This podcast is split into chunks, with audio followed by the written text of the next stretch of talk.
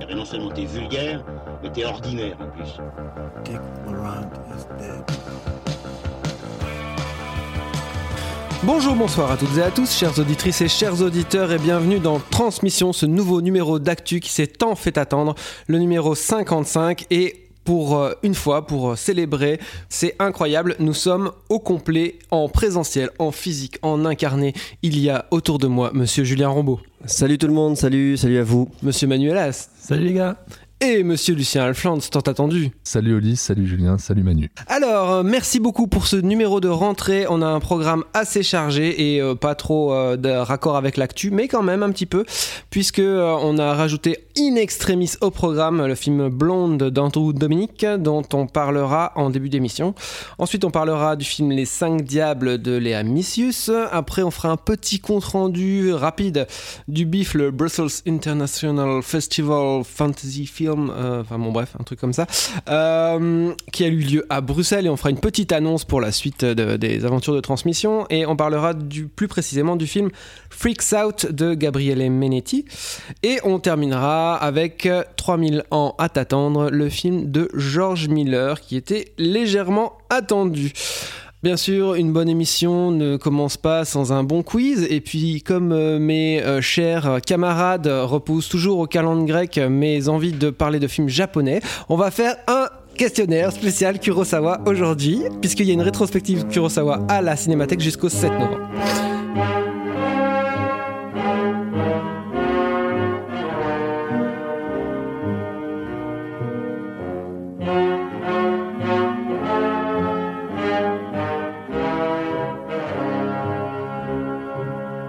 Première question. Quel film de 1985 est adapté d'un projet non tourné d'Akira Kurosawa avec entre autres Edward Bunker au scénario Ouais, Train. De Andrei Konchalovsky. Runaway Train d'Andrei Konchalovsky. Je donne le point à Manu. J'ai pas droit à un demi-point Euh, tu peux avoir un demi-point, mais John alors le premier qui dit. Eric Roberts, le frère de Julia. Et qui est l'actrice? Ah Je te donne un point si tu me trou- trouves pas, l'actrice. Rebecca de Mornay. Ah ouais. J'ai oublié par contre de donner les règles. Le premier qui dit seppuku à la main. C'est beaucoup.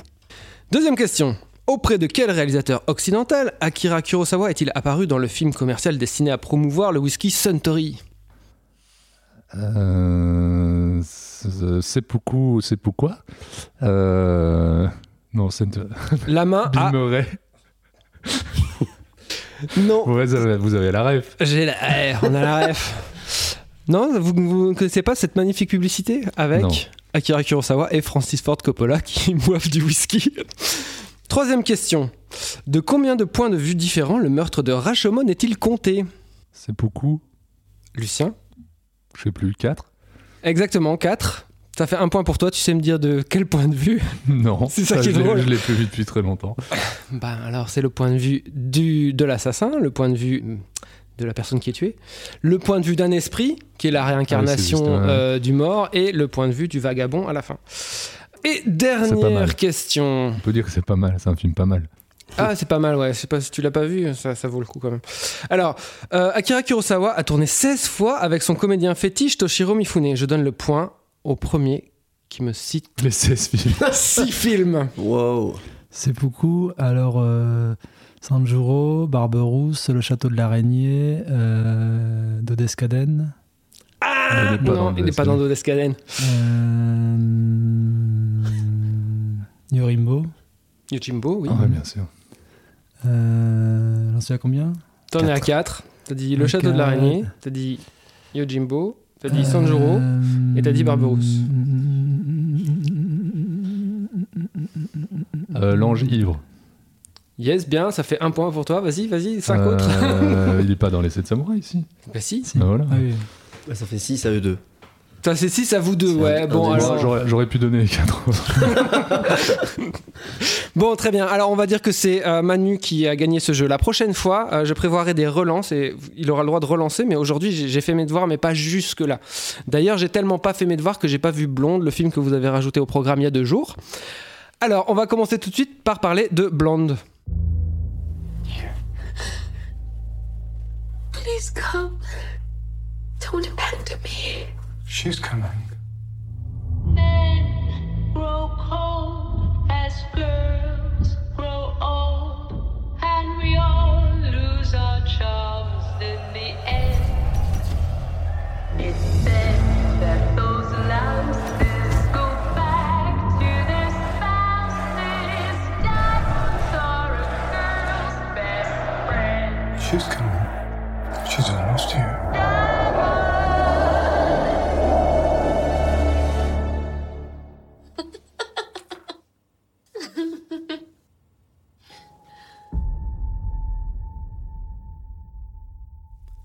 Blonde, c'est donc le nouveau film de Andrew Dominic qui est apparu il y a quelques jours sur Netflix. Euh, un film qui, avec Anna de Armas euh, qui dure 2h46, que je n'ai pas vu. Je sais que c'est l'histoire de Marilyn Monroe. Andrew Dominic, je sais que c'est le réalisateur de euh, l'assassinat de Jesse James par le lâche Robert Ford.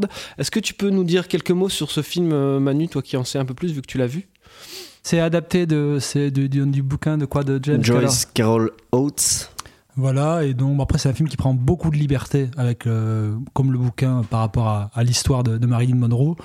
Ça se veut un portrait un peu cadélioscopique de, de la vie de Marilyn Monroe. Voilà, on va, on va revenir dessus sur, à mon avis, beaucoup de, de problèmes de, construction de personnages et de narration. Le film dure 2h47 et c'est c'est aussi un des problèmes du film, à mon sens, c'est qu'il y a un, manque d'épure. Mais bon, je vais laisser peut-être plutôt euh, notre cher Julien commencer dessus. Oui, oui, oui, bah, tu as, déjà dit oui, quelques éléments. Bah, je trouve que c'est un film qui a, des intentions plutôt nobles et intéressantes. Même, bon, c'est pas tout neuf, mais cette façon de, tenter de montrer euh, Norma Jean derrière Marilyn et de, montrer l'aliénation du, personnage privé par rapport à, à, son monstre public, par rapport à quelqu'un euh, qui ne lui ressemble pas, en tout cas quelqu'un en lequel elle ne se reconnaît pas alors qu'elle qu ne peut pas s'empêcher de, de l'incarner, d'être glamour et sexy et ouais, la plus belle possible en public. C'est aussi un film qui tente de montrer le, regard masculin et ses horreurs sur, euh, enfin ses horreurs qui sont les maltraitances, les viols, les insultes, le, le, le, le fait de passer une actrice pour, pour un corps, pour un objet je trouve qu'il y a des, des, des, ouais, des intentions très nobles, des, des vraies envies de cinéma et de mise en scène.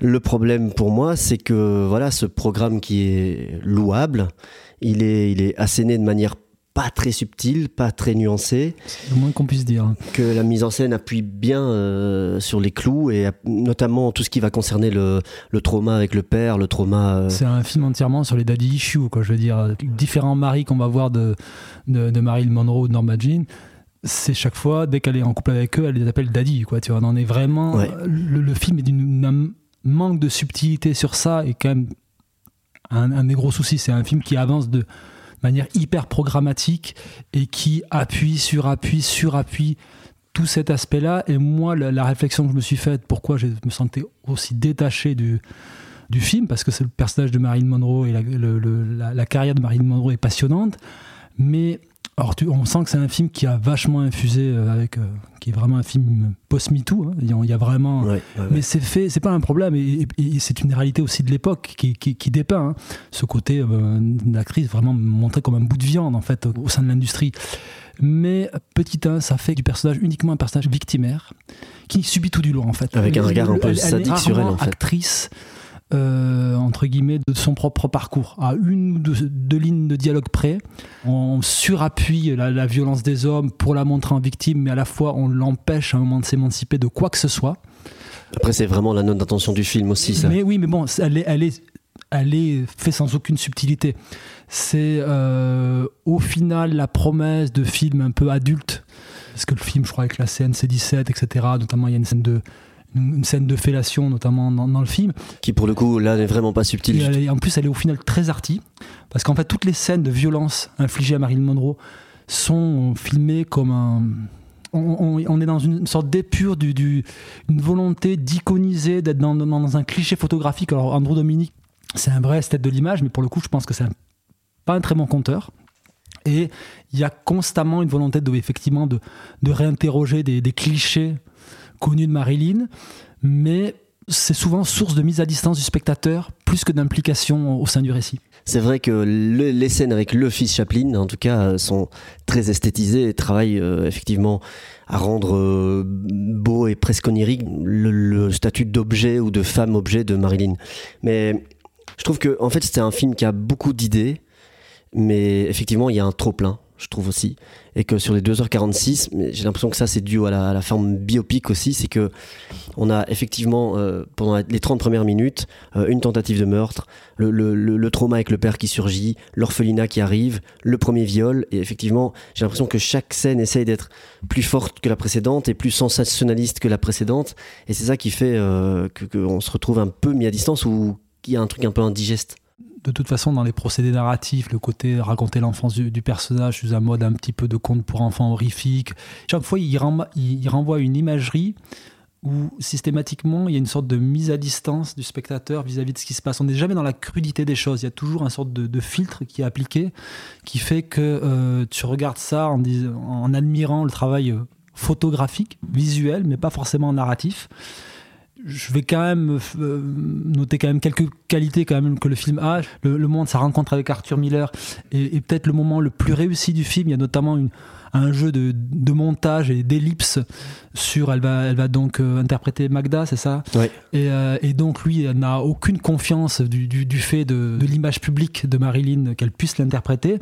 Et il y a vraiment un choix radical qui est fait de ne pas montrer l'interprétation de Marilyn et de retourner sur le visage d'Arthur Miller qui est tout d'un coup bouleversé par ce qu'il vient de voir. Il y a quelque chose qui est pour moi à un moment pris vraiment en charge du, du domaine de l'émotion et de la narration dans, dans le film, mais c'est un petit peu pour moi le seul moment. Et euh, en plus, voilà, le film, je l'ai dit auparavant, prend beaucoup d'écart avec la réalité. C'est pas un problème en soi. Sauf que euh, tu sens qu'aussi à des moments, il est très embarrassé par d'autres moments. La, la mort de Marilyn, tu sens qu'il est très embarrassé avec euh, la manière de le filmer, de comment traiter aussi tout ce qui a entouré, tout le bruit autour, toute la notion, la fiction paranoïaque qui a pu se construire autour. Alors heureusement, au-delà de toute cette pesanteur, il y a un ADR masse.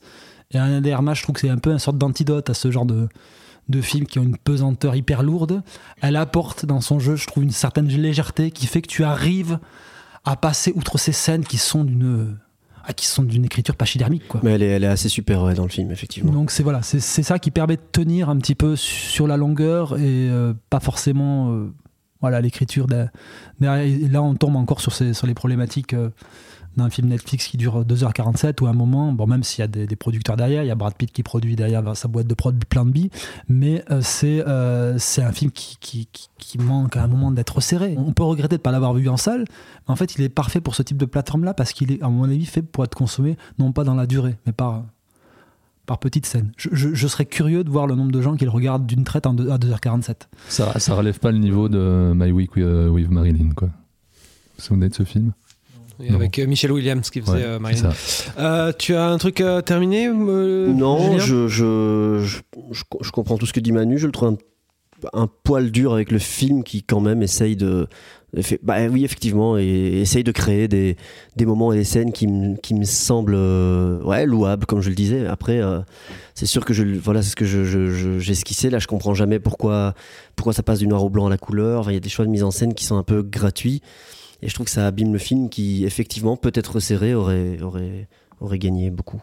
Très bien, merci messieurs, puisque vous êtes les deux seuls à avoir vu ce film. Euh, Lucien et, et moi-même avons bien fermé notre bouche et nous avons écouté religieusement. Moi, j'ai quand même ouvert ma gueule. Ouais, je sais, mais tu peux Le- pas t'en le- le- empêcher. Le, cœur de Lucien. Lucien saigne parce que euh, il a une, une, une adoration de. Andrew Dominique. Ouais, Il y a un film d'Andrew Dominique que j'aime beaucoup, en effet, et j'aime beaucoup Marilyn. Très bien, on va parler euh, tout de suite. Bah, tu- je, je- vais te laisser ouvrir d'ailleurs, parce qu'on va maintenant parler des cinq diables de Léa Misius.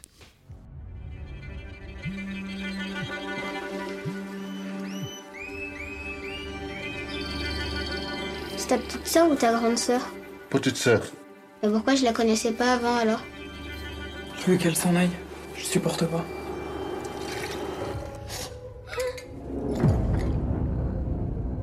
Elle est chez vous? Bah non. Tu me ferais pas ça quand même. Et c'est une putain de folle furieuse, cette Je vois des choses? Je vois une petite fille. Il y a une odeur infecte dans la chambre de Julia. Et le corbeau cuit que je viens de retrouver dans le jardin, c'est pas toi non plus? Je sais ce que tu fais. T'arrêtes tout de suite avant que ça dégénère, ok? Brosse à brosse à chiottes, t'es débile et t'es moche Pourquoi t'es revenu?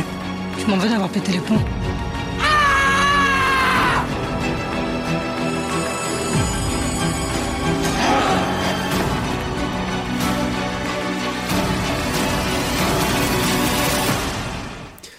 Deuxième long métrage réalisé par Léa Missius après Ava en 2017, Les Cinq Diables est cette fois-ci co-écrit avec le directeur de la photographie Paul Guillaume.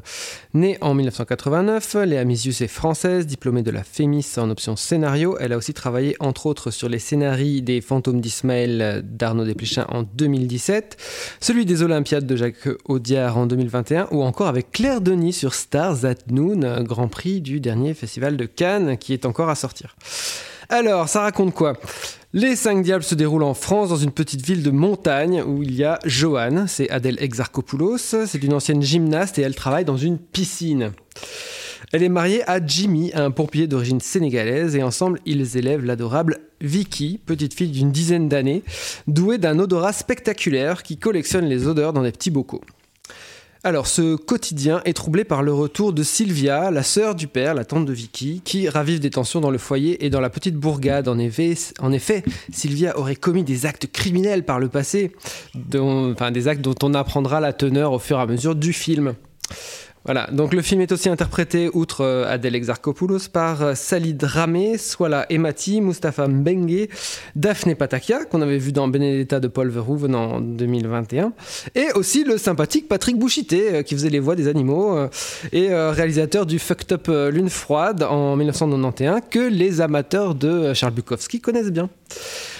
Et en tant qu'amateur de Charles Bukowski, tiens, Lucien Alflands, qu'as-tu pensé des 5 diables de Léa Les Cinq Diables n'a absolument rien à voir avec Charles Bukowski. Euh, c'est même plutôt l'inverse. J'ai plutôt l'impression, enfin plutôt l'inverse. L'impression qu'il y a, euh, puisque c'est une question d'actu qu'on vient de traiter, etc. Je trouve qu'il y a un, regard euh, un peu différent chez Léa Misus qu'on retrouve aussi dans ce film-ci, même si c'est moins moins porteur que dans son précédent Ava. Un regard sur les, les désirs libérés, libérateurs, et qui, à mon sens, à certains moments, a pu me rappeler le- le- les meilleurs, euh, enfin, pu convoquer les, les meilleurs Claire Denis.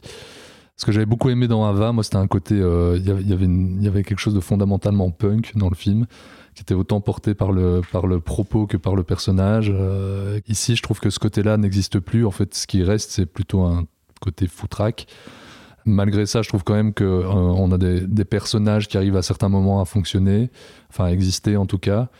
Elle arrive quand même toujours à créer de la lumière euh, un peu tout le temps, même euh, euh, dans ce postulat qui est assez, assez, assez sombre, ténébreux, on pourrait même dire à certains moments. Tu veux dire plutôt le- d'un point de vue du scénario? Ouais, ouais, ouais. Ah bah, cela dit, je trouve que je crois que ça, enfin, ça a très visiblement été tourné en pellicule et je trouve qu'il y a certains moments ça marche assez bien en termes de lumière. Euh, La topographie des lieux, les, les lacs, les montagnes, etc. sont assez C'est bien. sont assez- indéniablement, à mon avis, la qualité du Ouais, film. Ouais, ouais, je pense aussi. Et je trouve quand même qu'à certains moments, il y a des petits moments d'émotion liés à toutes ces histoires d'amour qui se mélangent. Je trouve qu'à certains moments, ça marche. Maintenant, il y, a- aussi énormément de choses qui marchent pas. Je pense que l'ensemble déjà ne tient pas. On sent qu'elle veut avoir un discours sur euh, la fracture enfant-adulte. Bah, ça, ça, ça prend jamais. En gros, je trouve qu'au-delà des, personnages, de sa qualité plastique et de, quelques belles euh, idées qui en découlent, belles scènes surtout, le, film ne, ne se tient pas dans sa, dans, sa structure en tout cas, qui est bien trop alamb- alambiquée et ouverte même sur le propos, à toutes les interprétations. Alors elle essaye de rattraper ça par une, une surabondance de musique pop, mais en fait ça fait qu'aggraver la chose parce qu'en fait ça rend les coutures euh, visibles, audibles, c'est un peu euh, absurde. Dans le- Beaucoup dans- trop de musique additionnelle dans le film et mixé beaucoup trop fort. ah Oui, en plus, c'est que des morceaux connus. Du coup, il y a vraiment un côté, ça, ça met en fluo les coutures du film qui sont ce qu'il y a probablement de pire dans le film. Mais dans l'ensemble, je trouve que c'est quand même une cinéaste singulière, quoi, que j'ai envie de suivre, euh, même si je trouve ce film-ci euh, bien moins bon que son précédent. Ouais, bah moi je te rejoins surtout sur le côté foutraque du film. Le co-scénariste, c'est aussi le chef-op du film. On voit qu'il a, enfin selon moi, il a quand même pensé à certaines scènes aussi en fonction de l'éclairage. Il y, a, il y a aussi des plans qui sont euh, un peu trop euh, esthétisants d'un coup, qui, qui collent pas avec le reste. Je pense aux plans kaléidoscopiques sur euh, Adèle Exarchopoulos ou les plans sur les blessures, les gros plans sur les blessures de Daphné Patakia à la fin du film. On sent que le chef-op s'est fait plaisir euh, dans, le film. Et bon, là où je voulais en venir au, au départ, c'est que, ok, la mise en place est pas mal, mais alors elle met plein de choses en place qu'elle n'exploite jamais, quoi. Donc c'est-à-dire que le film, il part dans tous les sens. Tu crois que ça va être centré sur la gamine, finalement, ça l'est pas vraiment. C'est plutôt l'histoire de sa mère. C'est l'histoire de quoi? Ouais, mais alors elle a un jeu quand même vachement limité. Ouais. Euh, Enfin, est-ce que c'est l'histoire de, de Adèle Exarchopoulos, de cette histoire d'amour? Alors, si c'est ça, on ne sent jamais aucun Je pense trouble, que sa jamais. volonté, c'est de faire une histoire, c'est l'histoire de ces amours-là, quoi, de, de- de tous ces amours qui Ouais, partent dans tous les sens. noyau comme Entre l'enfant, la mère, le père, euh, la sœur, la copine, enfin tout ça. Poulpe. Euh, Manu est très de poulpe. euh. On y viendra après à cette scène, elle est assez symptomatique d'un d'un autre côté du film. Laisse-moi juste. Moi, je, je trouve que le film multiplie les, les pistes et qu'il n'en explore vraiment jamais aucune. Euh, donc, au bout d'un moment, je ne sais pas ce que le film me raconte. Donc, au bout d'un moment, je m'emmerde. Et puis surtout, elle met des- des- des- en place des, des- des éléments qui sont fantastiques, qui donnaient envie. Personnellement, moi, dans la bande-annonce, qui me donnaient envie. Et elle n'en fait rien. Elle ne les Mm. pousse pas, jamais. Il y a une scène où euh, Sylvia, donc la, la tante, dit à la gamine euh, Je sais ce que tu fais. Sous-entendu, euh, moi aussi j'ai des pouvoirs magiques, moi aussi euh, je connais, tatati tatata. Elle nous fait monter une espèce aussi de rivalité entre la gamine et la tante. Ça, ça c'est pas exploité. Tout, ça tout va- son ça ne- postulat fantastique ne tient pas hein, à aucun C'est moment. quand même un des gros problèmes. et, ouais. et après, le, euh, le, le- le film, il est le cul entre deux chaises au niveau de son ton. Il voudrait être euh, des fois réaliste, il voudrait être vraiment euh, dans, cette, dans cette petite ville, même si euh, on ne sent jamais euh, l'ambiance lourde de cette petite ville, le côté euh, le corbeau, village, machin, où tout le monde parle sur tout le monde, on ne le sent jamais, c'est uniquement dans les dialogues. Quand elle, met, quand elle met du fantastique dans son film ou quand elle met des, des éléments un peu euh, over the top qui dépadre- dépassent complètement son cadre réaliste, elle y va d'un coup super fort et puis elle se retient et elle retourne dans le truc réaliste. Et donc du coup on est toujours dans, un, dans une espèce d'entre-deux avec des fois des sorties de route vraiment bizarres. Au début du film, euh, la gamine elle est dans la voiture, euh, la mère s'arrête, elle va à la boulangerie et euh, on entend des gosses qui disent Ah il y a Brosse à chiottes qui est là et d'un coup genre ils sautent Ouais. sur la bagnole comme si c'était New York 1997 quoi. c'est c'est ça. Putain, mais ça tient pas debout deux Et ils secondes. ton disparaissent en Et une après- seconde. Ouais, Ouais. ça, il y a des espèces de sorties de route comme ça qui sont complètement improbables. Notamment avec ce poulpe aussi. Voilà, on est dans une scène un peu réaliste et d'un coup, elle doit euh, battre sur la table de la cuisine un poulpe qui fait euh, 12 kilos. Enfin, je- il y a un truc vraiment bizarre. très quoi. rigolote, Ouais. probablement pas volontairement rigolote, enfin pas à ce moment-là. Bah, justement, je scènes, sais pas. euh, Je crois que peut-être qu'elle voudrait justement euh, sortir du cadre un peu. je euh, pense, aller- ouais. Est-ce que c'est comme la scène de la Macarena dans Titan? Est-ce que ça, ça, ça c'est ce un petit peu- Oui, mais elle n'est pas rattachée à quelque chose de grave. Parce que la Macarena, Oui, c'est rattaché à un élément dramatique. quoi. Mais bon, vas-y, non, non, non, mais c'est ça. La scène, elle est totalement anecdotique où elle essaye, je crois, juste de déployer une certaine complicité entre les deux, de complicité retrouvée, mais effectivement, mais C'est euh, un peu pourquoi est-ce qu'elle va avec un truc à- en mise Ouais, en scène bah, comme ça qui est tellement rien. décalé par rapport Après, au reste le côté décalé what the fuck elle donne des belles scènes. hein. Je pense la, la scène de reprise de Bonnie Tyler à deux sur un Ah. micro, elle fonctionne. je peux en parler. Oui, non, non, non, mais oui, effectivement, euh, ben, je, je vous rejoins sur tout ce que vous avez dit. Euh, Foutraque brouillon, je trouve que c'est c'est parfois un peu au dépens du, du spectateur et Non mais foutraque ou brouillon? le, le- la mise en scène est foutraque et brouillonne et manque de clarté. Mais euh, Le scénario aussi. je- parce que tu parlais aussi de, de- du, du côté euh, les villageois, enfin en- les villageois qui, on ne ressent pas l'ambiance du village qui parle, etc. Et c'est vrai, c'est- incarné par le père ou par l'un ou l'autre personnage secondaire qui qui sont pas écrits non plus euh, de manière très subtile, qui balancent juste de, de trois saloperies comme ça vite fait. La scène où qui suit le harcèlement à l'école, les, les mères s'engueulent, Adèle Exarchopoulos s'engueule avec une autre mère. Effectivement, on croit que ça va peut-être être monté en épingle, il n'en est rien. Donc, je trouve qu'il y a beaucoup de choses comme ça qui passent effectivement par le dialogue, et notamment la scène du retour du karaoké, justement, où, il où elle s'engueule avec son mari, que je trouve là vraiment le dialogue assez indigent. Et je trouve même que c'est une des rares scènes où je trouve qu'Adèle joue mal parce que, parce que le, je l'adore, parce que le, le dialogue est, est mauvais, quoi. Mais par contre, effectivement, tu le disais, Lucien, il y a des endroits qui, bien que grotesques et bien que audacieux, on va dire, dans, dans le karaoké marche très bien, mais je trouve que c'est parce qu'on a deux actrices qui sont hyper euh, fébriles, j'ai l'impression, fébriles, fragiles. Ah mais au-delà de ça, la scène est bien construite. Je La scène est bien construite et je trouve que il- oui, bah, c'est vrai que moi je vais parler des actrices qui il en faut deux aux solides épaules pour euh, pour assumer ce, ce côté très kitsch quoi. Et finalement, je trouve que c'est un, un des moments qui marche le mieux du film parce qu'on sent toute la déchirure, la joie entre elles, enfin ce- cette complicité euh, déchirée. Ouais, là, là, tu, là, tu exagères un petit peu. On sent pas Dans- tout ça. On sent un peu de dans la cette, gêne. scène, euh, dans cette scène, oui, je trouve rien que le personnage de Johan sur Sylvia, rien que dans son regard, je trouve que si on sent effectivement la tragédie d'il y a, d'il y a 5-6 ans. Mais je te rejoins, je croyais aussi en voyant le début du film que ça allait être un film sur euh, le rapport à l'odeur de la gamine et centré sur le personnage de la petite fille et finalement ça s'écarte euh, beaucoup. Puis il y a des choses super cheap dans la mise en scène. hein. Enfin, la mise en scène des flashbacks quand la gamine. il y a une scène où euh, elle masse, euh, Adèle Exarchopoulos masse euh, Sylvia là, c'est vraiment platement mis en scène quoi. C'est vraiment très très euh, très scolaire très figé euh, très euh, très placé comme ça. C'est c'est limite. Sylvia et son acte criminel mais c'est mis en scène n'importe comment il y a aucun Ouais, ça surgit suspense. C'est effectivement de nulle part. ce truc. C'est un peu comme le poulpe. Voilà. Ouais, c'est le poulpe, sauf que là, il y a une censé avoir une intensité dramatique une Ouais. musique. euh, Enfin, tu vois, il y a un truc. euh, Oui, il y a un danger sur la petite fille qui n'est pas du tout en danger, il lui suffit de sortir du sapin. Enfin. Oui, oui, il y a un danger Enfin, sur tout le monde, et puis le plan d'après, tout le monde est dehors. Enfin, tu vois, il y a un truc. euh, Revoyez Ava, c'est mieux. Donc ça c'était un faux film fantastique comme euh, à peu près tous les films euh, français qui Mais se qui disent était présent fantastiques au bif hein. C'est vrai, il était au bif aussi. Donc euh, cette année, euh, pas mal, enfin Lucien et Manu, surtout Manu, sont allés au bif, en gros le festival du film fantastique de Bruxelles, puisque l'invité spécial était cette année. McTiernan.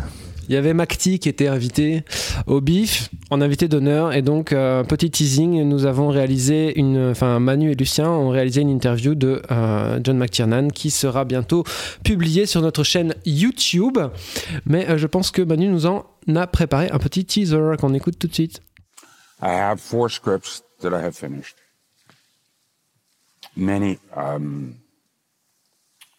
two of them I'd been working on for 30 years. I mean, there were ideas that I, I had back in the 1990s and I didn't have time to make them. And really, I'm only interested in scripts that I've written. Or, or at least rewritten. I, I rewrote all of the scripts for every movie I've ever made. And I've never asked for credit because I didn't face the blank page. The writer did. So he should get the credit. And I think I have strength enough to do four movies before I get too damned old. Robert Altman was fuck, he was working till he was 86 and he was and he had a changed heart. He didn't you know, they kept it secret that he had a heart transplant all that time. And he was just cranking out movies every year. Um I'm not gonna try to do that. But I hope I can get the four of them done. We'll see. Et donc Manu a pu euh, notamment revoir euh, une projection de Predator de McTiernan introduit par les soins du réalisateur. Ouais, C'était l'occasion justement de voir, de Predator dans une belle copie restaurée, avec une très intéressante présentation de, de McTiernan qui est revenu notamment sur l'utilisation de la musique dans, ses films, avec notamment une analyse séquence de, de la Luna de, de Bertolucci. Mon plus gros coup de cœur du, du BIF, ça été euh, le film d'animation Inuo de Masaki Yuasa, qui avait déjà signé il y a, plusieurs années Mind Game, qui est un film absolument étonnant, avec un personnage difforme qui va fur et à mesure en, racontant. Ça pourrait être un film qui pour, on pourrait tra- tracer un parallèle avec le, film de George Miller. C'est un, personnage difforme qui, au fur et à mesure, en, racontant ce que les, les, esprits le- lui, lui content à l'oreille, va retrouver sa forme euh, initiale. Et un, autre personnage d'enfant aveugle dont on, on montre les visions. C'est vraiment un film extrêmement inventif dans la manière de de retranscrire le- le- les, les émotions de ce- ces personnages. Voilà, c'est un, un, un- c'est un ovni comme l'était euh, Mind Game à l'époque. Quoi. Donc vraiment, voilà, ça, je pense que ça passe ou ça casse, hein, mais c'est un objet cinématographique assez époustouflant. Il y avait aussi le film euh, Freaks Out de Gabriele Menetti et c'est ce film dont nous parlons maintenant. Signore e signori. L'immaginazione diventa realtà. Niente è come sembra.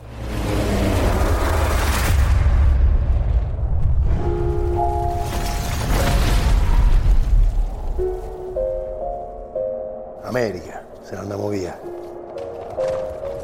A noi ci servono solo i documenti. Con 300 lire a testa ci fanno meglio di quelli originali. Io con 300 lire mi scopo le meglio mignotte di Roma per anno. Per te è facile, eh? Perché sei normale. Noi senza circo siamo solo una banda di mostri! Ma non ci separa nessuno. Manco la guerra. Levati! Dammi un bacio e me levo. Oh! Baci proprio da schifo! Après cinq courts-métrages et le premier long, on l'appelle Jig Robot en 2015, Freaks Out est donc le deuxième long-métrage de l'italien Gabriele Menetti. Comme sur son précédent long, le romain né en 1976 coproduit, co-signe le scénario avec Nicola Guaglianone, la musique avec Michele Braga et il réalise le film. Donc Freaks Out raconte l'histoire de Matilde, de Fulvio, de Cencio et de Mario qui sont quatre freaks dans un cirque ambulant en Italie pendant la Seconde Guerre mondiale. Alors que leur cirque est détruit et que leur maître loyal disparaît mystérieusement, trois de nos héros laissent derrière eux la gêne Mathilde et cherchent à se faire engager dans le florissant Circus de Berlin. Mené par le bad guy nazi Franz, c'est vraiment un sale type.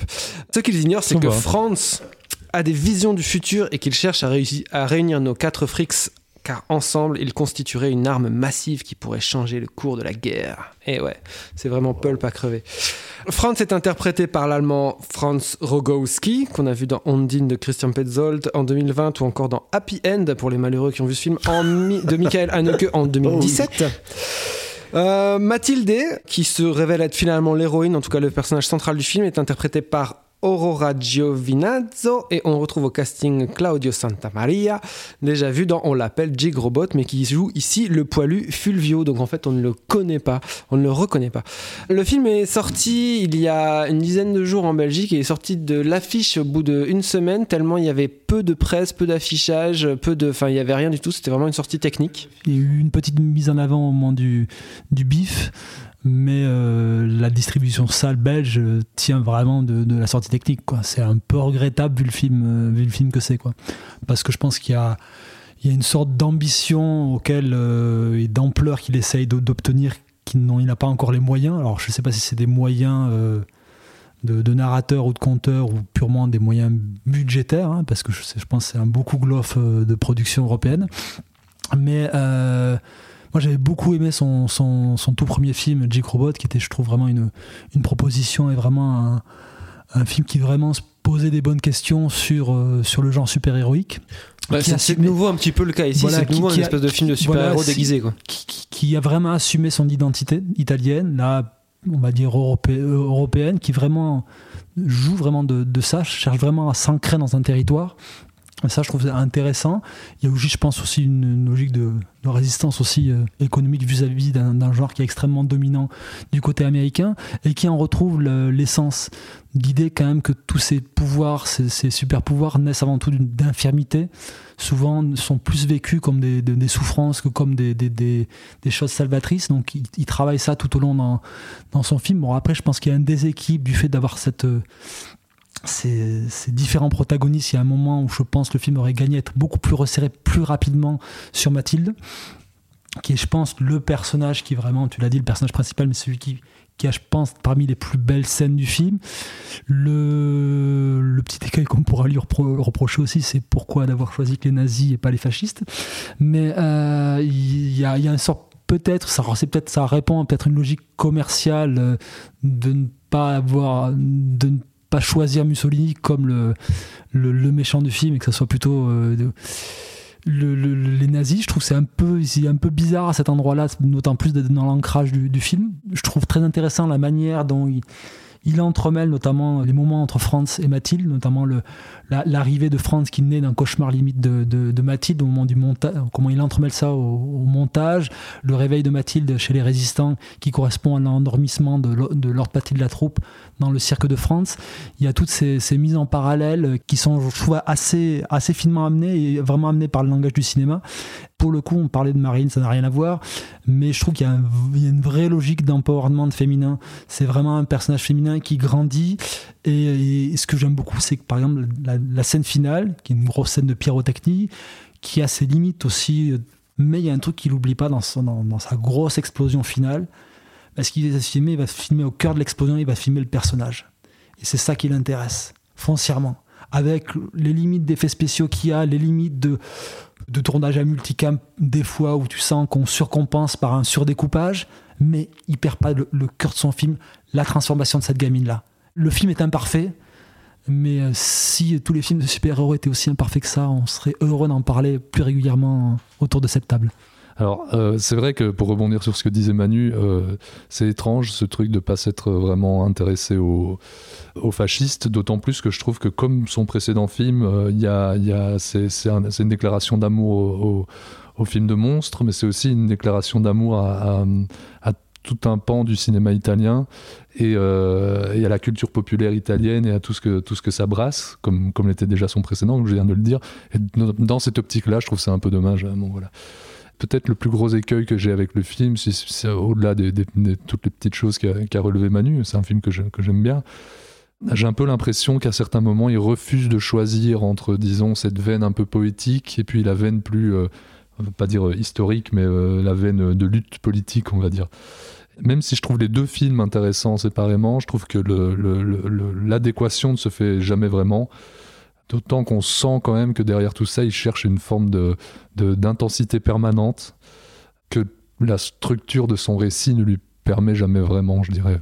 Il y, a- quelque chose comme ça euh, que je trouve un peu gênant dans le film. Maintenant, je trouve c'est on voit, on voit beaucoup trop peu de, ce type de film et, je trouve ça même complètement dingue que, que quand on voit un film comme ça qui réussit ce qu'il tente, ça vienne d'Italie, quoi. Mais il y a un truc bizarre au niveau du ton du film, au niveau de, de- de la cible en fait, de, euh, de, de- son public en fait, euh, très clairement. Et, et c'est marrant parce que c'est, je crois que c'est vraiment dans la volonté du réalisateur de faire quelque chose comme ça parce que c'est présent dès la scène d'ouverture. C'est-à-dire que la scène d'ouverture, enfin bon, après une, toute petite intro du maître loyal, on est à l'intérieur du cirque et on va avoir les quatre personnages qui sont présentés sans aucun dialogue. Merci, contrairement à chez les Amicis. Et on voit, on voit leurs particularités, on voit un petit peu les relations entre eux. Euh, et puis, tout de suite, cette, sé- cette séquence euh, de, cirque est coupée avec une séquence ultra violente de bombardement où tu as vraiment des, des, enfants mutilés qui passent à l'avant-plan et tout. Enfin, un truc euh, vraiment très très dur. Et euh, son, son film, euh, il va jouer sur ces deux tableaux-là. Et euh, ce qui est étrange, c'est que c'est à la, à la fois, il, il a vraiment un côté film pour enfants ou film. Il essaye même de recycler un petit peu de- de- de- des codes. Il joue sur certains codes du film pour enfants, les, les thématiques, genre l'union fait la force, Et la, diffé- différence, c'est ton, c'est ton, c'est ton pouvoir. Comme son enfin, précédent, ouais, ouais. tu vois, et, et donc il y a ça, et en même temps, il y a ce truc qui est quand même. Enfin, le film est quand même très violent. euh, y a, et puis régulièrement, quoi, il y a tout ce contexte hyper dur euh, du, euh, du, du nazi. Je veux dire, les allusions, quand même, au, à l'enfer concentrationnaire, euh, aux, aux chambres à gaz, euh, enfin, elles sont quand même euh, Avec un, bien poussées, quoi. Avec un très beau plan, je trouve, qui est le départ du train.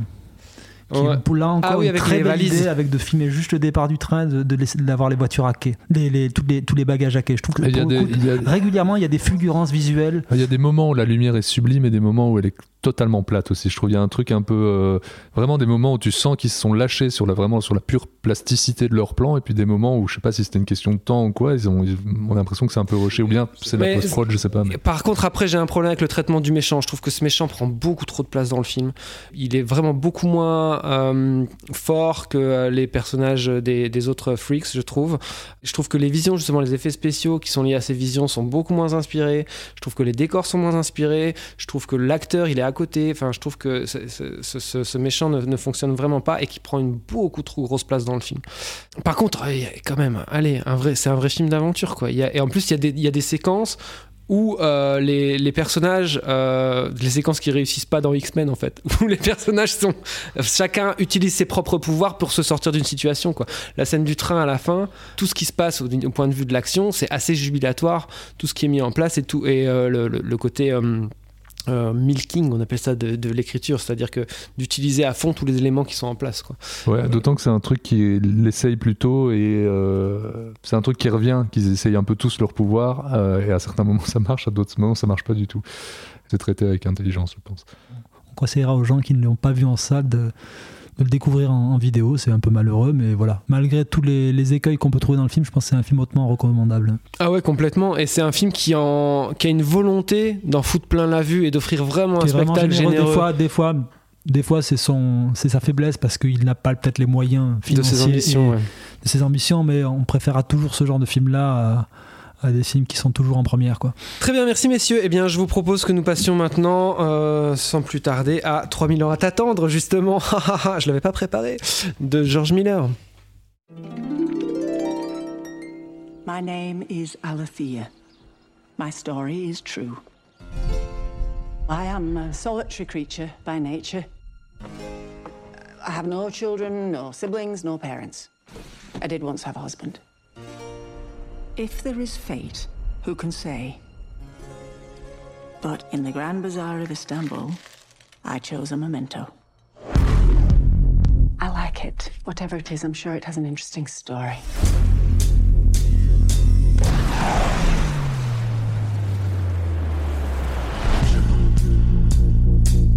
So, what will you wish for? What is your heart's desire? I do have a question. What does one do with three wishes? You'll see.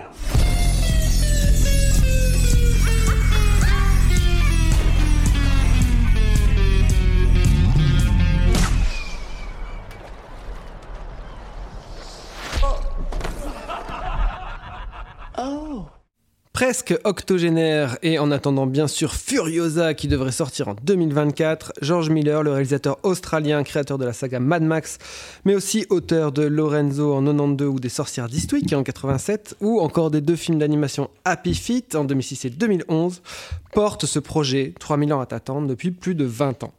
Il s'agit de l'adaptation d'une nouvelle présente dans le recueil de la britannique Antonia Susan Bayat qui s'appelle The Gin in the Nightingale's Eye, paru en 1999. Après, je ne sais pas si c'est l'adaptation de plusieurs nouvelles du, recueil ou si c'est d'une seule. Mais c'est donc l'histoire d'Alitea, narratologue britannique interprétée par Tilda Swinton, qui a dédié sa vie à son travail et qui se retrouve en conférence à Istanbul. Dans un bazar, elle achète une petite bouteille en verre et alors qu'elle est rentrée à son hôtel, elle euh, se rend compte que cette bouteille contient un djinn, donc un dieu, interprété par Idris Elba, qui lui propose d'accomplir trois vœux selon son cœur. Alitea d'abord s'y refuse, prétextant qu'en experte des récits, elle sait bien qu'une telle opération l'amènera droit à la catastrophe. Le djinn se retrouve alors à raconter à Alitea les trois histoires qui l'ont successivement enfermée dans ce flacon. George Miller co-signe le scénario avec Augusta Gore et reprend ici une bonne part de l'équipe qui a contribué au succès de Mad Max Fury Road en 2015, soit le chef opérateur John Seal, son dernier film, je crois. Ouais, ouais, en tout cas, il n'est pas sur Furiosa, j'ai regardé. Junkie XL à la musique. Ou Qui a composé une belle musique pour une fois. C'est vrai. euh, on va en parler, je pense. Ou encore Margaret Sixel au montage. Bon, eh bien, euh, la lourde tâche euh, me revient de commencer sur ce film qui est un peu compliqué tout en étant furieusement clair. C'est vraiment un film qui est... C'est compliqué d'en parler. Tellement compliqué que je suis allé le voir deux fois, figurez-vous, parce que dans un premier temps, en fait, ce film, qui est constitué de euh, récits dans le récit, en gros, euh, pendant euh, les deux tiers du film, on a deux personnages qui sont dans une chambre d'hôtel, et avec un personnage qui raconte des histoires à l'autre.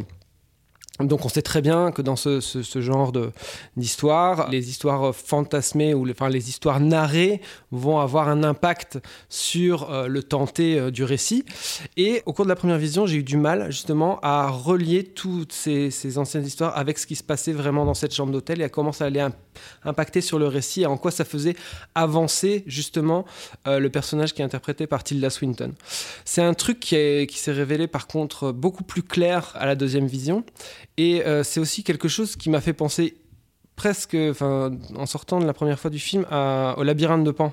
Euh, le labyrinthe de Pan, c'est un film aussi où la première fois je m'étais dit, je vois pas, le- je vois pas la résonance entre les histoires euh, que vit cette gamine et le récit, le récit de, de- de- enfin, sous la guerre d'Espagne là, et tout ça. Le, le labyrinthe de pain est peut-être un film moins analytique. Ah oui, tout à fait, mais je te parle juste d'un d'un point de vue structure. Et par contre, Le Labyrinthe de Pan, c'est un film que je revois avec plus de plaisir à chaque fois. Ouais, ouais, moi je suis d'accord avec ça. Et là, donc du coup, je me suis dit, tiens, mais ce film, euh, il, il est vraiment mystérieux, il a un côté vraiment très mystérieux qui m'a poussé à aller euh, le, voir une seconde fois immédiatement. La seconde fois, j'ai trouvé justement que c'était beaucoup plus clair et vraiment très très finement écrit et très très finement découpé aussi. La manière dont euh, Tilda Swinton, petit à petit dans cette chambre d'hôtel, faisait un, cheminement dans sa tête. En fait, c'est vraiment un film qui se passe dans la tête aussi de quelqu'un. Donc on peut prêter des choses aux personnages qui sont dans les récits. Euh, on peut faire des parallèles avec Alitea, mais on peut aussi faire des parallèles entre le génie et, et. Il y a énormément de de résonance dans, le, le, personnage de, Tilda Swinton. Et ce qui est très fort déjà de la part de George Miller, c'est de dresser un portrait de cette femme en aussi peu de temps au début du film pour qu'on sache exactement quel est son conflit interne et qu'est-ce qui la travaille et tout. C'est vraiment finement fait. Euh, et c'est un film qui, euh, une fois qu'il est achevé, on a l'impression qu'il a été très court, qu'il passe à, la vitesse de l'éclair. Et quand je disais il est à la fois très compliqué et très limpide, et après je vous passe la parole, c'est que même en première vision, on a l'impression qu'il y a des cadres extrêmement chargés, avec énormément de détails tout autour. Euh, c'est souvent des constructions en plus dans la profondeur du plan. Et en même temps, on sait très bien tout le temps où vous regardez, on n'est jamais empêcher à notre première lecture du film de pouvoir suivre vraiment stricto sensu le cadre du récit, on n'a on a aucun problème. Et en même temps, on se dit, tiens, mais il y a toutes cette chose autour qu'il faudrait que je me perde dedans, il faudrait que j'ai du temps pour justement aussi regarder ça. Et euh, c'est vrai que du coup, ça appelle de multiples, de multiples visions.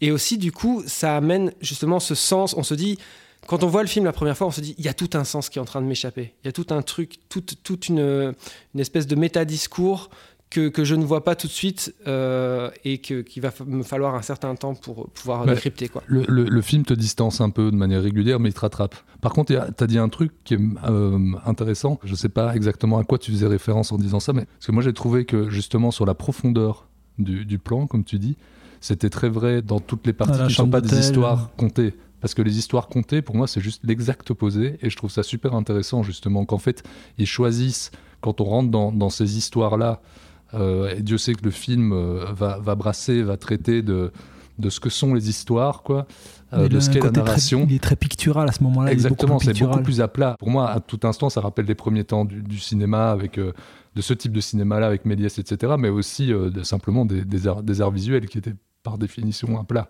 Moi, je trouve toujours qu'il y a énormément de constructions qui t'amènent à. qui, qui centralisent le regard vers le, vers le milieu du, du Vers le- cadre, comme ça. Ouais, Et il y a beaucoup de. Tous ces plans en couloir aussi, tu vois Tous les plans mais en sur couloir. une lecture euh, En- euh, à plat. quoi. C'est pour reprendre l'expression de, de Jumi.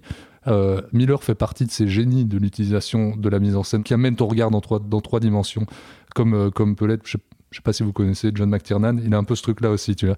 Blague à part, euh, je pense que Miller, fait, en tout cas dans les cinéastes vivants, on peut peut-être en sortir 3-4 et il en fait partie. Et je trouve qu'il il use de cette intelligence-là dans la chambre d'hôtel et même plus tard dans, toutes les parties à Londres de ce qu'on pourrait appeler la vie réelle, même si dans le film c'est un peu plus compliqué que ça. Mais il fait presque pour moi l'utilisation inverse dans les histoires contées par, euh, par le djinn. Moi, j'ai, en effet, il y, a, il y a quelque chose de très pictural, mais je trouve que ton regard, euh, dans, moi je te parle des, des parties euh, narrées, hein, est centre, toujours ramené au comme, centre. Comme, comme toujours dans tous les grands, enfin dans la très grosse majorité des grands tableaux dans l'histoire de l'art. Euh, T'as pas pour autant un gros travail sur la profondeur du champ. Il va pas utiliser beaucoup de, de différentes focales dans ces, dans ces moments-là. Enfin, il y a un truc très plat, quoi, en 2D, enfin, qui est presque paradoxal euh, quand on connaît euh, les autres films du réal et, euh, et son, sa propension à, à faire l'inverse, quoi, et dans, dans les autres. Mais moi, bon, ce que je trouve qui est passionnant, c'est dans, dans le parcours. Alors, c'est vrai, c'est un film qui est, je disais, on parlait du, du labyrinthe de Pan, qui est, c'est un film très analytique, limite cérébral, surtout dans son départ, parce que fur et à mesure, plus le film avance, et je pense que c'est quelque chose qui en plus décantera au fil des visions, il colle aussi au caractère très analytique et cérébral du personnage principal, qui justement va devoir avoir ce moment de bascule, qui est un personnage qui connaît tellement bien les récits, le- l'art du récit, qui en est devenu méfiant, qui s'est détaché de l'essence de pourquoi C'est ces récits-là. sublime, ça, vraiment. Et ça, c'est vraiment la grande idée du film. Et on sait que Miller voilà, a toujours été passionné par tout ce qui était tourné autour du récit mythologique. Il y a vraiment cette logique-là de, de réflexion sur son art. C'est. euh, on pourrait dire que c'est son 8,5 à lui. hein. C'est vraiment un film réflexif sur toute sa carrière, sur son positionnement de cinéaste. Sur l'art de la narration. Sur la narration, il y a un côté très impressionniste dans la manière de, de, de le montrer. Et voilà, c'est un film à la première vision qui te dépasse complètement parce qu'effectivement, il fourmille de, pistes de lecture, mais tu sens que c'est pas des, ce n'est pas juste des, des Mais justement, c'est là où euh, il est aussi très très fort, c'est que c'est, il est à la fois limpide dans le, le premier euh, degré de lecture, mais il laisse aussi une énorme place pour l'interpré- l'interprétation Ouais, ouais, c'est- au spectateur. Et je pense que c'est justement là-dessus qu'il rejoint tous ces récits mythologiques qui sont abordés dans le film. C'est que tu peux l'interpréter finalement ce récit. Enfin, tu, tu le- tu, tu viens avec ton, enfin, avec ton toit, et tu, tu, tu vis, tu es, en dialogue en fait avec quoi. l'œuvre. Y a- guidé sur un premier niveau de lecture, mais après, toi, en tant que spectateur, tu es en dialogue avec l'œuvre et c'est ce qu'il veut, je pense. Je, bah, je pense que c'est le, le génie des grandes histoires. Je voulais juste revenir par- pour rebondir sur, sur un truc et puis après je passe la parole à Julien. En fait, moi, il y a- il y, a un truc qui me passionne au, au cinéma, mais qui me passionne euh, dans la vie, et que le film soulève. J'adore les jeans, les jeans japonais, mais bon, enfin bon bref, c'est bateau de le dire quand on a vu le film, mais c'est la croyance dans les récits, dans l'importance de ceci et dans l'histoire avec un grand H, ce qui amène à une idée voilà qui me qui me qui m'a toujours travaillé et que, que je n'ai de cesse de sur sur laquelle je n'ai de cesse de revenir, c'est qu'il n'y a pas de grandes histoires. Il n'y a pas de grande histoire avec un grand H sans histoire, sans narration. Il n'y a pas de grands événements sans texte. Il n'y a pas de, il y a, sans, sans grand tableau, sans grande trace en fait. Euh, la narration, c'est aussi la mémoire, et je trouve que c'est quelque chose que, que le, le film brasse à plein de niveaux de lecture, qui, et qu'il le fait extrêmement ma- malinement, même en rattachant ça aux histoires d'amour. Je trouve qu'il y a plusieurs moments où une histoire d'amour, on la, on la renferme dans une boîte, qu'on laisse de côté, etc. Et je trouve ça vraiment à la, à la fois c'est une très belle idée poétique, je trouve ça très beau, et en même temps, je trouve ça brillant par rapport à ce que le film te raconte sur ce qu'est la narration, sur ce qu'est un récit. Et là-dessus, je trouve c'est, je trouve c'est, euh, Et comment il je le film en- vraiment et comment sublime, le quoi. film met aussi en résonance, comment cette déliquescence de l'art du récit qu'on déplore tout autour de, de cette table régulièrement malheureusement, et aussi euh, indissociable de l'état du monde actuel, quoi. Que justement, le, y a- y a- c'est un, un film qui demande justement Ouais, parce à- à- à- à réasseoir la puissance du On récit on pour justement aussi Mais- sauver une partie de, de- de l'humanité, c'est exactement ça, mais toujours avec un- une petite finesse en plus, parce que le film, à chaque fois qu'il assène quelque chose, Ah il y a une non, finesse en plus, c'est que ce personnage principal, il est perdu dans un, pourrait dire, euh, si on voulait euh, vulgairement, il est perdu dans le monde moderne, il est perdu dans son professionnalisme forcené, dans son staccanovisme, on pourrait dire ça, il n'y a plus que ça qui existe. Et en fait, elle se rend compte au fur et à mesure des histoires racontées qu'il lui manque encore quelque chose. Et c'est alors c'est hyper bateau dit comme ça, mais il faut voir comment le film le traite. Mais en fait, c'est l'amour. Et euh, c'est super malin parce qu'en fait, le film est a deux discours sur la même idée, mais qui avancent dans, qui avancent dans le même sens en parallèle et qui sont tous les deux aussi euh, intelligents, intelligents et, et touchants les uns que les Bah, autres. cette idée d'être obsédé par la fin alors que le, parcours est peut-être le plus intéressant, mais c'est le, le cheminement. Mais vous avez dit beaucoup de choses euh, très intéressantes avec lesquelles je suis d'accord. Je trouve que, en dépit de ce que vous dites sur l'aspect théorique du film, il y a aussi toute une forme très ludique et je trouve que la manière dont il traite tous ces chemins de travers, ces multiples récits, avec un sens tellement inventif de, du montage et de comment, comment il le traite, c'est vraiment fabuleux. Je trouve que quand George Miller euh, joint ses plans euh, et les fait résonner, c'est assez fabuleux. Après, moi, ce qui se passe, c'est que j'ai été, comme Olivier, un peu perdu sur la fin. Mais il y a au-delà de, de- l'émotion que génère le film, c'est vrai qu'il y a une, et enfin, à nouveau, c'est extrêmement bateau de le dire, mais le film a une, une très grande cérébralité. Euh, c'est un film extrêmement cérébral et je pense en effet qu'on en parlait un peu en off avec Oli. La manière dont tu appréhendes le film peut vraiment influencer ton ressenti par rapport à celui-ci. Il y a vraiment un truc de. euh, je pense qu'il y a, y a mais c'est le cas avec Matrix aussi. Enfin, tu vois, pour prendre un, un exemple, il y a des gens qui rejettent totalement Matrix parce que ça ne, ça ne- c'est un film qui peut pas cocher tout, qui, qui va pas remplir un cahier de charge, quoi, tu vois, qui va, qui est, qui est- qui est plus ample que ça, qui déborde plus que ça. Alors oui, il y a, il y a beaucoup, en effet, c'est souvent sujet à l'interprétation. J'ai, j'ai vu ce que le film me semble dire littéralement, je l'ai interprété de 15 façons différentes et à chaque fois, je trouve ça brillant. Donc là, je me dis, ok, en fait, le mec, il est vraiment très très fort, quoi. C'est-à-dire que tout ce qu'il lance, ben, c'est quand même tenu à un moment. Tu pars un peu là-dessus parce qu'à un moment, tu as vu un détail dans un plan et tu te dis, ah ouais, c'est. Et puis en fait, euh, 20 minutes plus tard dans le film, bah, bah oui, évidemment. Mais ça ne Enfin, t'arrive donc pas de façon immédiate, ça. C'est plutôt en, mais c'est en disais les morceaux début, après t'as un ou petit côté revoyant. où le film a régulièrement prend euh, un peu d'avance sur toi et puis tu reconnectes, mais pendant le film, moi j'ai pas eu besoin de des heures après euh, pour, euh, pour connecter tout ça. Non, non, mais je comprends ce Non, que tu veux dire, Julien. je, non, et je sais que je le dis, enfin, je le dis pas très bien, mais c'est vrai que j'étais, ouais, j'ai- suis resté un peu sur le bord de ce dernier tiers et en même temps, effectivement, j'avais envie d'une deuxième vision pour, pour le comprendre et pour. Mais euh, quand, quand tu pour parlais, quand justement le- Lucien parlait de ce- cet aspect où le, le film a un peu d'avance sur toi, c'est que justement peut-être à ce moment-là, on était encore dans, dans l'aspect encore très analytique du de la première partie du personnage d'A- d'Alitea. C'était vraiment dans cette, Faut lâcher le truc dans et tu tu mets ce temps, tu mets plus de temps qu'elle peut-être à lâcher prise et je pense que ça joue dans, dans- dans ce flottement effectivement peut-être de, de perception qu'on peut avoir euh, et qui, qui est différente sur la dernière partie autour Mais de cette table. C'est aussi extrêmement euh, inattendu comme euh, revirement euh, purement au niveau du, du scénario. Enfin, d'avoir euh, toute cette première partie, enfin, toutes les deux tiers du film dans la chambre d'hôtel avec ce système de flashback, et puis cette dernière partie qui est finalement très inattendue à ce moment-là du récit. En plus, moi, j'avais, enfin, le, le film est vraiment passé comme un éclair, donc j'avais l'impression qu'on était à la moitié du film C'est un quand on arrivait troisième à, acte qui est très long. Bah ouais voilà. Enfin moi j'avais l'impression qu'on était à la moitié du film quand on arrivait à, quand on arrivait à Londres, donc je pensais que le récit allait beaucoup plus se, se- se déployer. Quoi, j'étais vraiment surpris par euh, la durée, par le changement de registre. Et c'est vrai que C'est juste pas le moment parce que le film se termine avant sa fin. Enfin, tu vois, il y a un truc, euh, et c'est à nouveau, je trouve ça super malin sur ce qu'est la narration, sur ce qu'est le récit, tu vois. Le film choisit de ne pas se clôturer à un moment qui clôture. Enfin, vous voyez ce que je veux dire? C'est un peu ab- abstrait, dit Ouais, comme mais ça, mais. sachant ça, du coup, j'étais plus à même de lire en effet cette. euh, Enfin, peut-être que du coup, j'étais encore trop l'esprit analytique et je me suis pas, je me suis pas, j'ai pas lâché les chevaux pour aller à fond dans le dans le rapport entre ces deux personnages et euh, du coup euh, le, tragique aussi de de, de- cette histoire. Mais j'ai trouvé, par contre, en deuxième vision, le, le film extrêmement euh, pessimiste en fait, extrêmement, euh, euh, pas vraiment pessimiste, mais très mélancolique. Et, quoi. et je trouve que ça devient, ça devient bouleversant et bouleversant par cette mélancolie que, que se trimballe le film, notamment dans les dernières séquences à, Oui, tout à fait. Londres, les, les séquences, on va dire, de, de couple, tu vois, où ils, sont entre guillemets, où- Moi, je les séquences auprès de la fille, on va dire, qu'on va résumer, Ouais. qui sont, je trouve, assez bouleversantes et où on sent vraiment cette mélancolie et le, ce, ce- ce décalage aussi entre les deux, les deux personnages. C'est euh. Euh, au-delà, au-delà de, je suis tout à fait d'accord avec vous, mais il y a un truc qu'il faut pas oublier. Euh, alors déjà, non, il y, y a un truc, je fais une petite parenthèse avant de revenir là-dessus, mais il y a un truc qui me fascine moi chez George Miller, c'est que il y a des années, on avait fait une émission où je disais un peu en, en rigolant et sans prendre trop de risques que euh, le- le- les, deux grands thèmes qui revenaient toujours dans le cinéma euh, contemporain et américain, c'était l'antispécisme et le, féminisme, à une époque où c'était moins clair que maintenant, où là c'est vraiment partout tout le temps. Mais chez Miller, il y a un il y a un rapport à ça qui je trouve fascinant.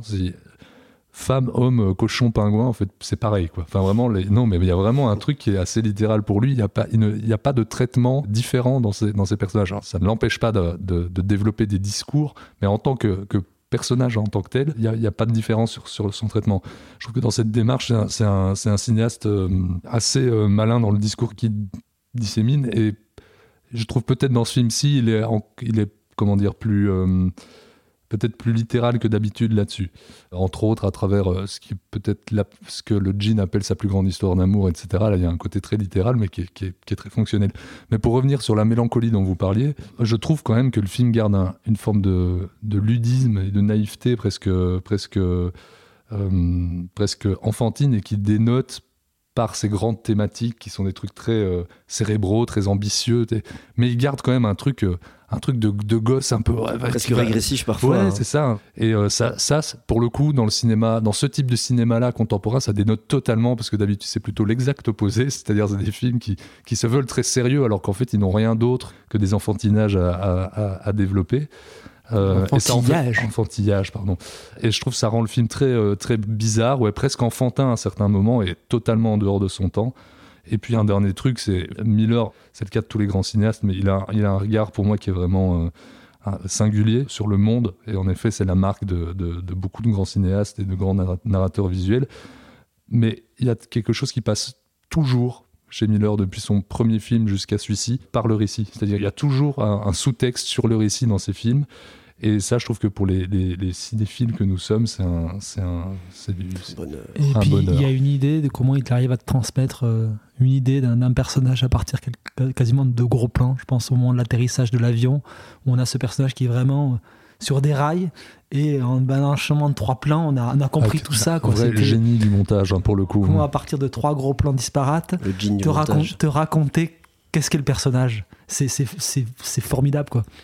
Et le ludisme dont tu parlais, Lucien, il est effectivement, ça rend singulier et assez audacieux aussi la Bah façon oui. dont. C'est radical, en je- fait, je, comme je- film, hein. Je me rappelle plus du, du- du nom du personnage, je l'avais, noté pourtant, mais la façon dont cette euh, femme corpulente va glisser, glisser, casser la dalle, etc. Non, mais c'est, à raconter, c'est con. Et en fait, c'est vrai que c'est des petites idées qui, qui font que, bah oui, ça nous surprend et donc ça reste côté- vivant, enfantin et Ouais, chouette à et Il y a voir. un côté potache et en même temps il y a un côté qui rappelle vraiment le, bah, le, le- le caractère, euh, bah, le, le conte quoi simplement. Ouais, le euh, conte.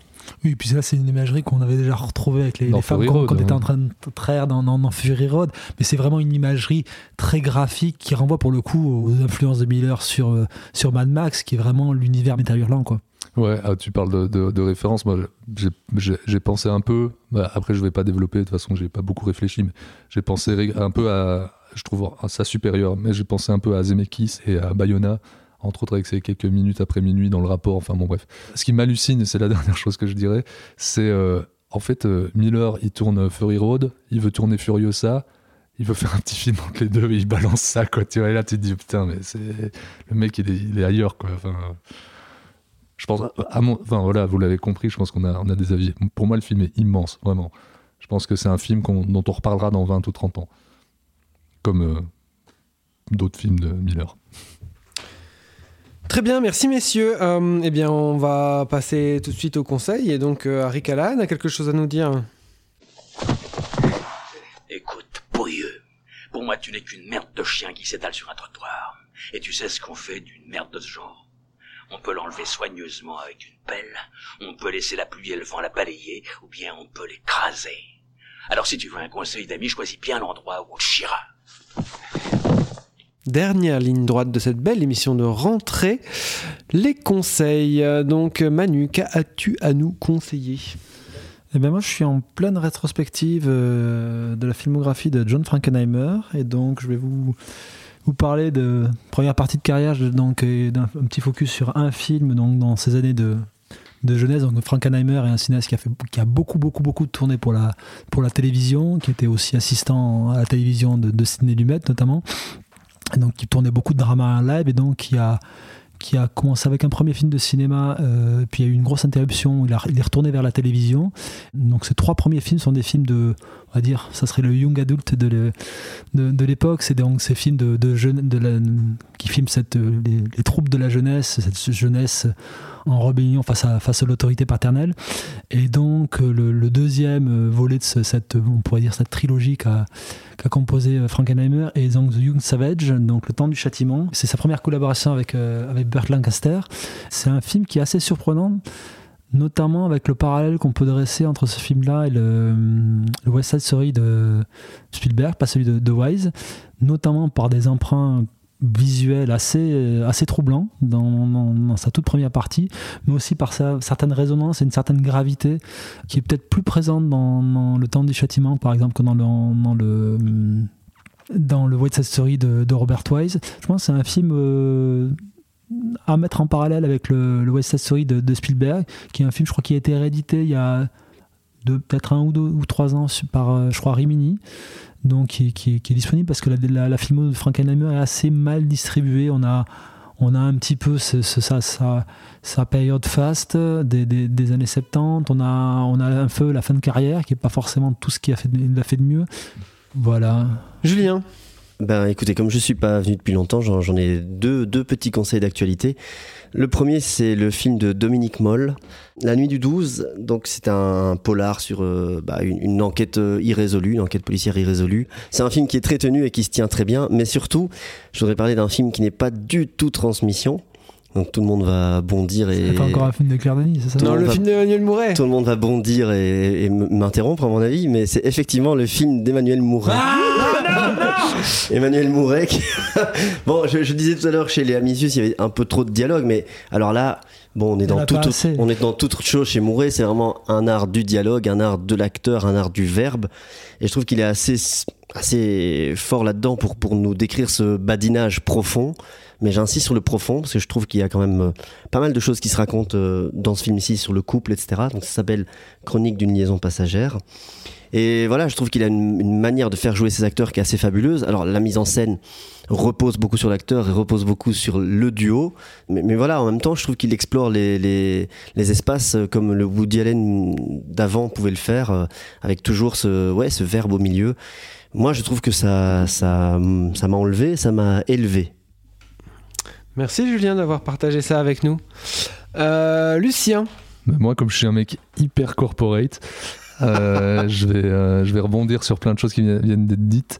Déjà, euh, au moment où sortira cette émission, il devrait déjà être en ligne une interview de Bouli Lanners et Dominique Moll faite par mes soins pour le compte des News, mais en collaboration avec Transmission. Donc, je vous invite à aller la voir sur YouTube, probablement sur, le, sur la chaîne YouTube des Green News. Et mon autre, mon autre, mon autre conseil du, jour, c'est l'autobiographie de, de, de Paul Hirsch, euh, monteur de 11 films de De Palma, de, de- des deux premiers, enfin, des, de l'épisode 4, 4 et 5 de Star Wars, de, de plein de films pour John Hughes, Brad Bird, euh, enfin bon voilà. Voilà, si vous, si vous aimez le, le nouvel Hollywood, si vous aimez De Palma, si vous aimez tout le cinéma hollywoodien qu'il y a eu depuis, si vous aimez des genres de cinéma très différents. Tu serais euh, pas en train de nous faire une réplique d'un film de Godard, toi? Allez vous faire foutre? Si vous aimez tout ça, euh, le, livre est fait pour vous. On y apprend, enfin, on y apprend. On, met en valeur euh, pas mal d'idées de montage basiques, mais qui valent parfois la peine d'être lues dans ces circonstances-là. C'est extrêmement facile à lire. C'est bourré de petites anecdotes euh, croustillantes quand on aime ce genre de choses euh, en tant que cinéphile. Justement, c'est vraiment, il prend des petites anecdotes autour de films et c'est toujours, ça éclaire toujours la gestation des, des films. Il n'y a pas du tout un côté gossip, c'est pas du tout un, un bouquin gossip. hein. Non, pas du tout. Euh, contrairement à nous qui avons rencontré John McTiernan, je sais pas si on vous l'a dit. Non, mais blague à part, il est possible que qu'on ait une petite surprise concernant ce, bouquin édité par Carlotta en, en français dans les, dans, les, dans les semaines qui viennent à vous proposer. Et c'est un bouquin qui s'appelle euh, vrai, Il y a euh, longtemps, bien longtemps, dans une euh, salle, de montage, lointaine, très lointaine. Voilà. Et toi, Olivier, est-ce que tu as un conseil à nous donner? Absolument pas. Euh, je vous conseille d'écouter Transmission. Merci beaucoup Lucien, merci beaucoup Manu, merci beaucoup Julien pour cette Merci belle beaucoup, émission. Euh, merci à toi. On se retrouve, on espère, d'ici pas trop longtemps. Merci à nos auditeurs. Vous pouvez donc, on a une chaîne YouTube euh, qu'il faut surveiller parce qu'il va y avoir des contenus. Euh, et aussi, on est présent sur Facebook, Twitter et puis podcast addict, euh, Apple Podcast, euh, Spotify. euh. Et un truc qu'on dit jamais sur les applis de podcast, Spotify, etc. euh, no- Suivez-nous, mais mettez-nous des étoiles. Des étoiles. Plein les yeux, plein le cœur. Bisous. Merci à tous. Au revoir.